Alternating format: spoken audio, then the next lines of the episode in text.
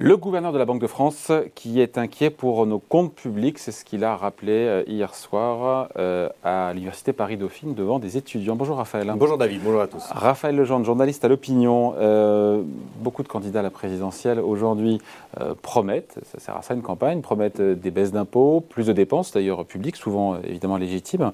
Le gouverneur, qu'est-ce qu'il fait hier Il met le haut là et il dit en gros, ce sont ces termes, hein, la France n'a plus les moyens, n'a plus les moyens aujourd'hui compte tenu, il dit en gros, de, cette, de la forte euh, probabilité que les taux remontent à l'avenir. Est-ce qu'il est dans son rôle? Est-ce qu'il sort de son rôle? Est-ce que dans le fond, il a raison ou pas? En tout cas, c'est assez inhabituel de voir un gouverneur de la Banque de France avoir euh, des mots aussi durs en pleine campagne présidentielle. Il y a une forme de devoir de réserve normalement quand on est à la tête d'une d'une institution comme la Banque de France. Ça ne veut pas dire que euh, le gouverneur est un homme muet. Chaque année, vous avez la lettre au président de la République qui est l'occasion euh, pour le banquier central euh, bah, de répéter, chaque année c'est un exercice itératif, et le message est souvent le même, trop de dettes, trop de déficits, pas assez d'économies. Hum. Après là, il assume, il assume, le gouverneur que pendant la crise, il n'y avait pas le choix, il fallait faire du quoi qu'il en coûte, il fallait éteindre l'incendie, même si c'était à crédit pour le coup. Il y a, il y a un large consensus autour du quoi qu'il en coûte pendant la crise, ce que souligne, euh, ce qu'a souligné hier soir euh, devant les étudiants de Dauphine le gouverneur et qu'il a répété ce matin euh, chez nos confrères de France Info, mais c'est que on n'est plus dans la crise et que le quoi qu'il en coûte lui est toujours là. Il a donc appelé à, les mots sont très forts, à résister fermement au quoi qu'il en coûte. il indique ensuite que bah, c'est parce que les entreprises n'ont pas à être portées par les les aides publiques euh, ad vitam euh, mm. aeternam. Mais on voit bien que dans l'ambiance actuelle de pré-campagne, eh bien, la contrainte budgétaire a totalement disparu, alors même que euh, on va avoir quand même près de 7% de croissance mieux cette année. Et on va aggraver le déficit. C'est quand même absolument incroyable. Sur le déficit en 2021, a priori, Olivier Dussopt nous a dit que ce sera 7% de déficit public sur 2021. Là, on s'attendait il y a 6 mois à 8,2. Oui. Génial. On va faire 155 euh, milliards d'euros de déficit en 2021 et atteindre 170 milliards en 2022. Oui, mais ça va le ratio va baisser parce que le PIB augmente. Mais on augmente en milliards d'euros notre déficit et donc notre dette.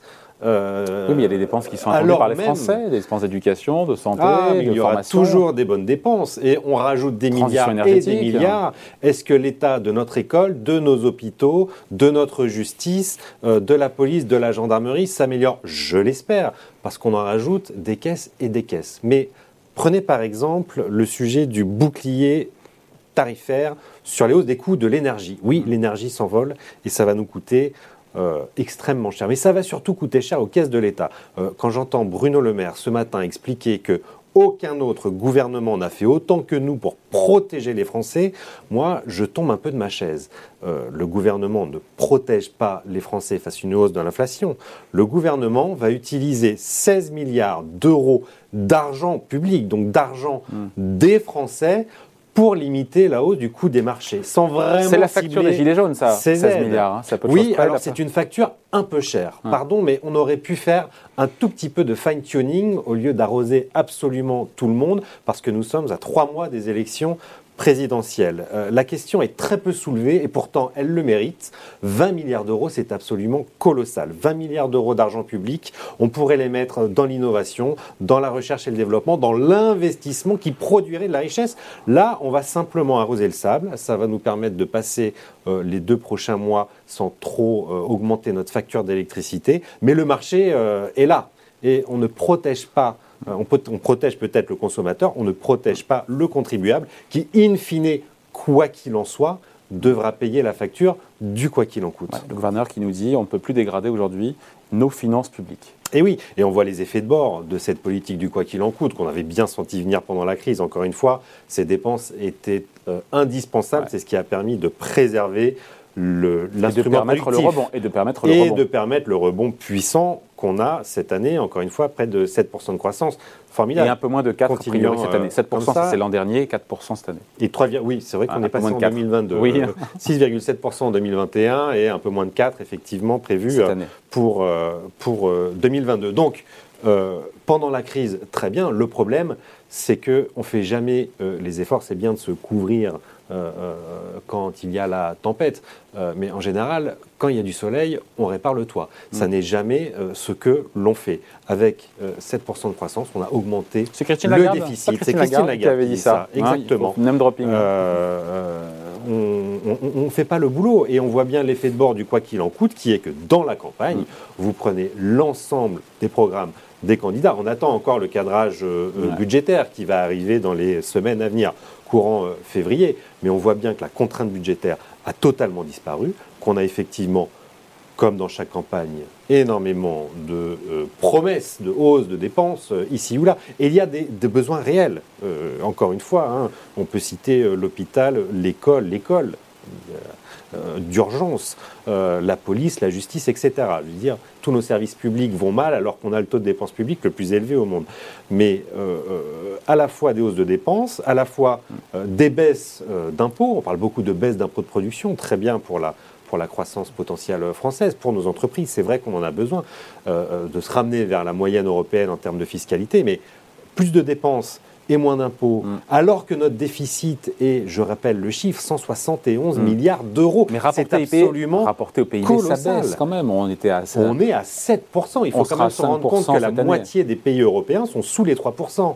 Euh, il faut se rendre compte de l'état des finances publiques françaises. On est la deuxième puissance, on profite de l'euro très bien.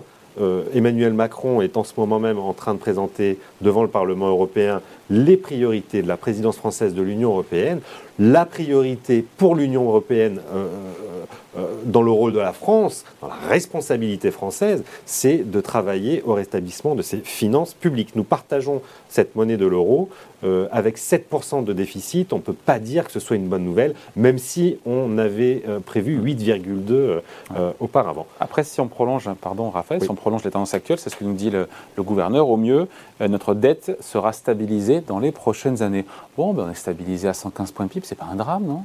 C'est pas un drame tant que la Banque centrale européenne rachète à tour de bras la dette publique, mm. euh, les programmes vont s'estomper, alors tout doucement, euh, évidemment, et sans euh, brutalité. Mais en 2023 mais le gouverneur souligne aussi qu'il serait totalement irresponsable de parier sur le maintien de taux bas à longue durée, d'autant plus que l'inflation est en train de ressurgir. Et que dit le gouverneur sur ce point? Eh bien que la BCE fera tout ce qu'il faut pour ramener l'inflation autour des 2%, qui est sa mission euh, principale, hein. proche mais inférieure à, 2%. Euh, et que donc, euh, une hausse de, point, de 1 point pardon, des taux d'intérêt, qui sont aujourd'hui encore à zéro, c'est 39 milliards d'euros au bout de 10 ans, c'est l'équivalent du budget de la défense, de surcroît de coût de la dette, qui est tombé très bas. C'est tout le problème de cet opium monétaire. On a en 20 ans multiplié par 3 notre dette publique, mais on a aussi, euh, enfin on paye, disons qu'on paye aujourd'hui euh, avec quasiment 3 000 milliards de dettes, autant d'intérêts annuels qu'au début des années 2000, quand nous étions à 1 000 milliards de dettes. Voilà, c'est le même coût, alors qu'on a trois fois plus de dettes. Donc euh, c'est une forme d'opium monétaire, il n'y a pas d'autre mot, mais sur laquelle on ne peut pas faire de pari à long hmm. terme. Donc ça veut dire que toutes ces baisses d'impôts, toutes ces hausses de dépenses aujourd'hui ne tiennent pas ou nous pourrons, euh, ne seront pas... Ne sont pas euh, pérennes. On ne pourra pas vivre sous l'ère du euh, quoi qu'il en coûte et avec près de 200 milliards de déficit chaque année à vitam bah, Tant que les marchés financiers prêtent à la France, mais c'est le cas aujourd'hui, à 20 points de base, et tant que la BCE est à peu près là, mais ça sera effectivement moins le cas en 2023, ça peut tenir hein. ben Oui, jusqu'au jour où ça s'effondrera et où les marchés se diront quand même, évidemment la zone euro est puissante, tout ça dépend de la confiance en la capacité de notre pays et de la zone euro à produire de la croissance future. Euh, et évidemment que la dette française est aujourd'hui euh, absolument, enfin, elle est très euh, attractive, et attractive sur, les, sur les marchés. Les investisseurs se, enfin, l'achètent vraiment très, très, très, très largement. Mais tout l'argent que nous mettrons, parce que les taux remonteront, euh, dans la charge de la dette, c'est de l'argent qu'on ne mettra pas euh, dans l'investissement. Et il y a encore de goût. Enfin, il faut rappeler quand même, pour terminer peut-être, les défis qui nous attendent, notamment le défi de la transition climatique, qui va nécessiter de passer de 2 à 4 points de PIB les investissements chaque année, euh, c'est-à-dire passer grosso modo de 50 à 100 milliards d'euros d'investissement chaque année pour assurer la neutralité carbone d'ici 2050. Moi, je ne sais pas aujourd'hui où l'on trouve 50 milliards de plus à mettre en France dans l'investissement vert quand on a 170 milliards d'euros de déficit. Voilà, on se quitte là-dessus. Le, gouverneur qui quand même euh, égrène un peu une feuille de route hein, pour, les, euh, pour, pour grappiller en gros ces points de croissance. Il a raison. Il y a une méthode. La croissance potentielle de la France n'a fait que baisser, mais c'est un problème européen, mais euh, qui touche aussi la France, peut-être plus la France que d'autres pays. On est autour de 1% depuis une décennie, c'est très si on passe d'un 1% de croissance potentielle, qui est le rythme de croisière 1,5%, ça change la donne, ça donne plus de marge de manœuvre. et donc il dit en gros, bah, voilà, pour ce petit point de croissance, ce demi-point de croissance en plus, il nous dit le, gouverneur, c'est la retraite, c'est le taux d'emploi des seniors, le taux d'emploi des jeunes. La formation. Égrène aussi un peu ses. Euh, oui, bien sûr, euh, il égrène ses propositions de programmes et de chantiers prioritaires qui sont, euh, un, d'abord travailler plus. Pour travailler plus, c'est évidemment la réforme des retraites. C'est aussi s'occuper des jeunes, de ces 1,3 million de NEEDS, ces jeunes sans emploi ni formation qu'il va falloir aller chercher, former. Et c'est aussi la formation et la qualification tout au long de la vie. C'est pour le volet travail. Et c'est grâce à l'augmentation de notre croissance potentielle qu'on pourra par la suite réduire notre dette. Voilà les bons conseils du gouverneur. Euh, aux différents candidats de la présidentielle 2022. Voilà, sera-t-il écouté? Ça, c'est une autre paire de manches. Merci beaucoup. Merci David, à bientôt. Signé Raphaël Gendre, journaliste à l'Opinion. Merci Raphaël.